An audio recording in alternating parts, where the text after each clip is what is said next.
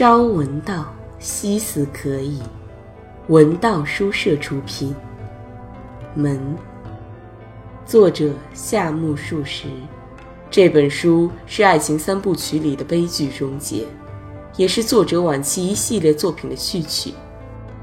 这是一部自由真挚的爱情不为社会所容的人性悲剧，也是知识分子追求个人幸福又无法摆脱道德规范羁绊的心灵写照。本书是夏目漱石反自然主义的代表作品之一，作者以现实主义与浪漫主义相结合的手法，创作了一个伤感的世界。门，由文道书社。冰明演播。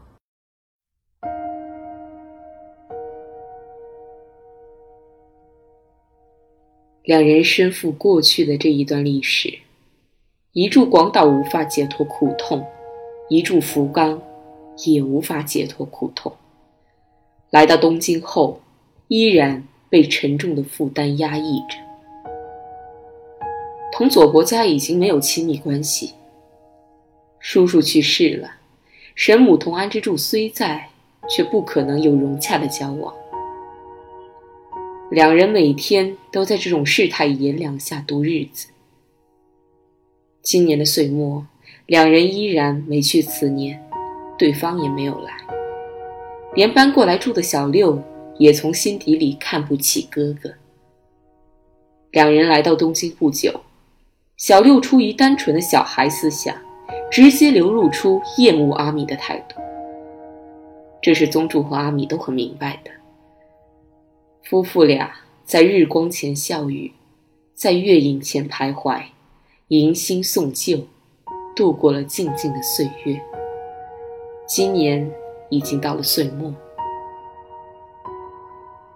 从年底开始，沿街而立的一排排房子，无不挂起稻草绳。在大街两旁，那并排插着的几十根高过屋檐的小竹竿，都被西北风刮得飒飒作响。宗助也去买了一根长二尺多的细竹枝，钉到门柱上，然后把又大又红的橙子夹置于供盘上，端到壁笼里。壁笼正面挂着一幅拙劣的墨梅画轴，梅的上方。画着成格形的月亮。至于为什么要把橙子和贡品放到这幅怪模怪样的画轴前，宗助自己也莫名其妙。这究竟意味着什么呢？宗助望着自己摆下的东西，对着阿米这么说。阿米也一点不能理解每年都要这么做的意义究竟何在。谁知道呀？不过这么摆就是了。阿米说着，进厨房去了。这样摆设无非是为了受用吧。宗主侧着脑袋思索了一会儿，把贡品的位置调整了一下。大家把砧板搬到吃饭间，晚上一起加班切年糕。由于菜刀不够用。宗助就始终没有动过手。小六年轻有力，切的最多，切的不合适的也最多，其中还有形状很难看的。每切出一块怪模怪样的形状，阿青就会出声笑起来。小六在菜刀的脊背上垫了湿的抹布，用力切着年糕的硬边，说道。样子再怎么难吃，也同样是吃下肚嘛。由于过分用力，耳朵根都发红了。为了做好过年的准备，还要煎海盐，把酱油炖的菜肴安置在多层食盒里。到了除夕那天的晚上，宗助到板井家辞年，顺便把房租带了去。他怕冒失。特意绕至后门的厨房门口，看到磨砂玻璃上印有明亮的灯光，屋里十分热闹。一个小学徒手持账本坐在门槛上，一副要向人收账的样子。这时便起身向宗助致意。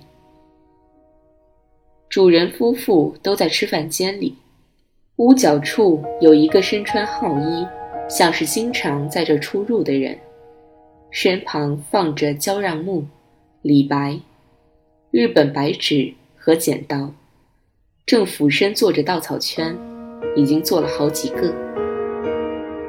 年轻的女仆坐在女主人面前，把小额的钞票和硬币在地形上放成一行。哟，快请！房主看见宗主来了，招呼着说：“快过年了，一定很忙吧？你瞧，我这儿摊的乱七八糟。嗯，这边请。怎么说呢？过年对于我们来说已是司空见惯了。不论如何有趣的事情，重复了四十次以上，也要腻味了。”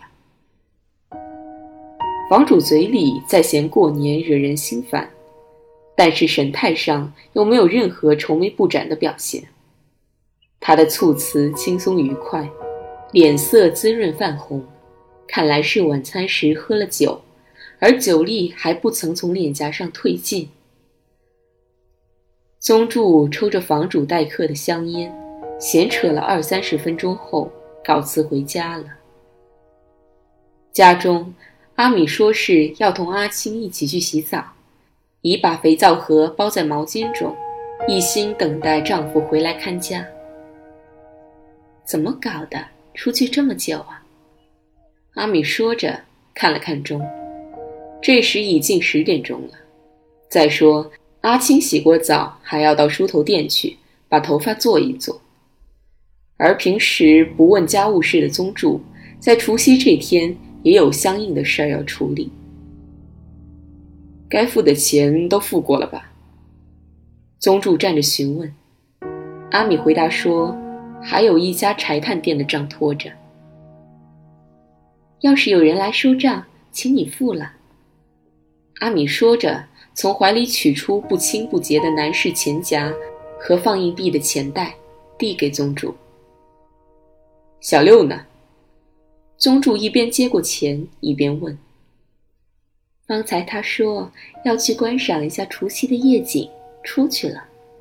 这么冷的天气，一定够他受的呢。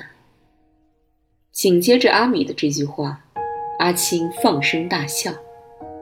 青年人嘛，阿青笑了一阵后，一边这么评说，一边向厨房门口走去，把阿米出外穿的木屐放好。他要观赏什么地方的夜景？说是由银座至日本桥大街。这时，阿米已迈下门槛，随即传来拉开板门的声音。宗助听着这响声，独自在火盆前坐下，注视着将成灰烬的炭火。他的脑海里浮现出明天圆圆的红日，出现了逛游者头上所戴绢帽的光泽。他还依稀听到了佩刀声、马嘶声以及拍毽子的声音。再过几个小时，人们又要按例举行迎新年的活动了。他一定能从中看到一些最为新鲜、奇巧的东西。兴高采烈、熙来攘往的人们成群结队地从他脑海里通过。但是人群中没有谁来拽着他的手臂一起前进。他像是一个被宴席排斥在外的局外人，不准共饮同醉，因而得以避免醉于其中。他只希望自己和阿米的生命无声无息，年复一年的流逝，对前程不抱有什么希望。人们正在忙于过除夕。他却独自冷清清的在家看门。这正是他平时真实生活的写照。阿米是十点钟过后回家的，脸颊沐浴在灯光下，比平时显得光泽有致。他把衬衫领子稍稍敞开一些，看来早池中带来的温暖气息尚未消失殆尽。后脑下长长的颈部显露得清清楚楚。实在太挤了，简直无法洗澡，取桶都很困难。阿米第一次吁了一口长气。阿七回到家时，十一点钟都已经过了。他把梳洗得整整齐齐的脑袋从纸拉门里探过来，向大家致意地说：“我回来啦，耽搁的真是太久了。”顺嘴又解释说：“后来又让我挨着次序等了两三个人。”但是小六迟迟不归，时钟打了十二下，宗助提议可以去睡了。阿米觉得，在今天这个日子里，先去睡总有点不好，就尽量找话谈。幸好小六不一会儿就回来了。小六解释说，自己从日本桥到银座，接着绕到水天宫，不料电车太挤，等了好几辆才挤上去，所以回来迟了。走到白牡丹洋货店，我想去买点什么。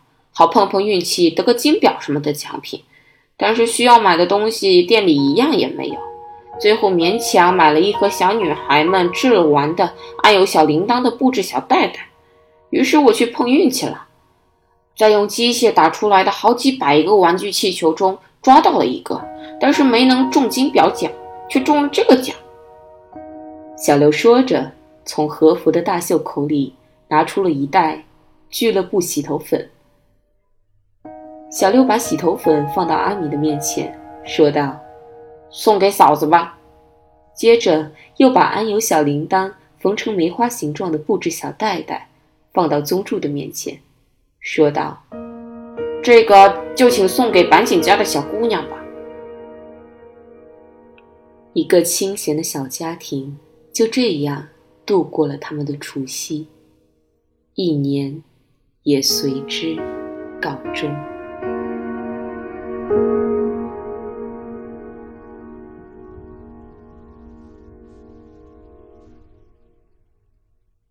文道书社出品，感谢您的收听。